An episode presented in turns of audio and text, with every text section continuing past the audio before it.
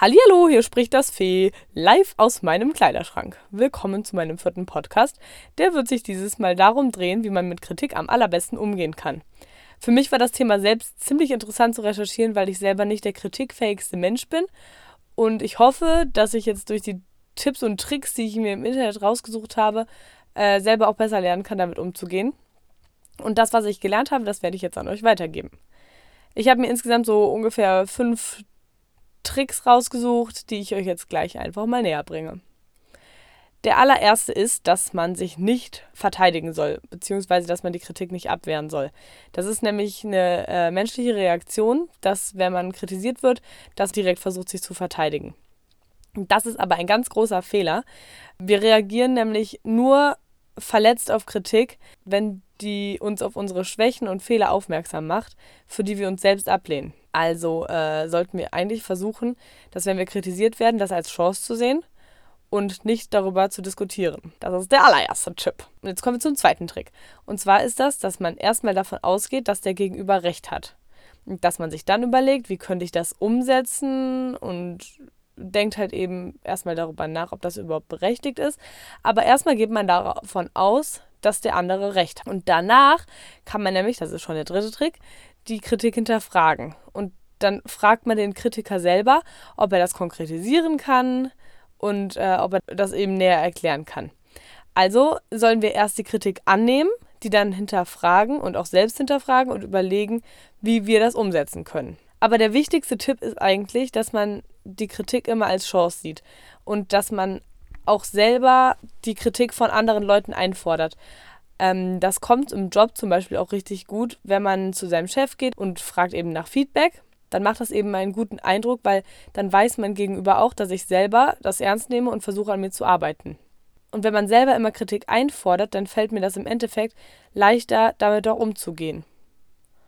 Und deswegen sollte man Kritik als eine Chance sehen.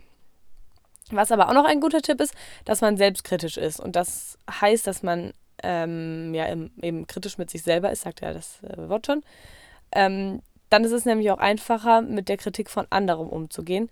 Und das hilft, die Kritik eben nicht persönlich zu nehmen und die Fehler einzugestehen. Also, daran können wir festhalten, dass Kritik, dass man Kritik eben immer als was Positives betrachten sollte. Die größten Fehler, die man machen kann bei Kritik, ist, dass man sie ablehnt. Das habe ich hier gerade eben schon gesagt ähm, oder dass man Gegenkritik ausübt. Dann ist es nämlich so, dass der Gegenüber spürt, dass ich meine Schwäche zu überspielen und dann macht es mich eben nicht stärker als den anderen, sondern eigentlich nur schwächer, weil er weiß, dass ich ein Problem selber auch damit habe. Ein anderer Fehler ist, dass man einfach schmollt. Da kann man sich das so als Beispiel nehmen, wenn man in der Kundenbeziehung ist und dann kritisiert der Kunde irgendwas an meinem Produkt und wenn ich dann einfach schmolle, dann wird der Kunde höchstwahrscheinlich den Kontakt abbrechen und sich einen anderen Dienstleister suchen.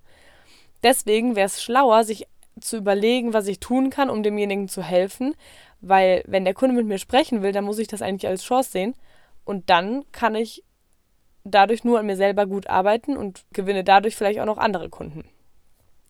Und ein anderer Fehler ist noch, dass man sich rechtfertigt. Das ist ja eigentlich logisch, ne? Habe ich ja gerade eben auch schon gesagt mit dem Kritik ablehnen. Das waren Tipps und Tricks und auch die Fehler, die man bei Kritik machen kann.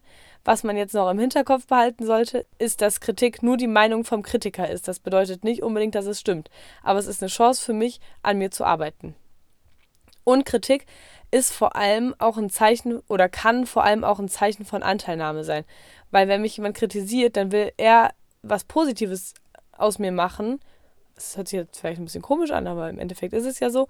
Und das bedeutet, dass wir dem anderen nicht gleichgültig sind. Und das ist ja eigentlich auch irgendwie äh, schön, auch wenn man vielleicht was länger braucht, um das zu verstehen.